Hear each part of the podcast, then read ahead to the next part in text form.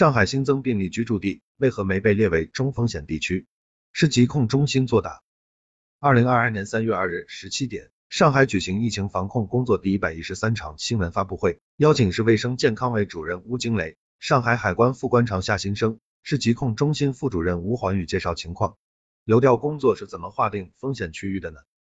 吴环宇说，通过流调结果显示，今天报告的七名感染者和三月一日我市报告的一例本土确诊病例关联。共同暴露场所为普陀区石泉街道宁强路三十三号石泉社区文化活动中心。七名感染者作为昨天报告的这例本土确诊病例的密切接触者，已纳入集中隔离管控。期间核酸筛查检测结果异常。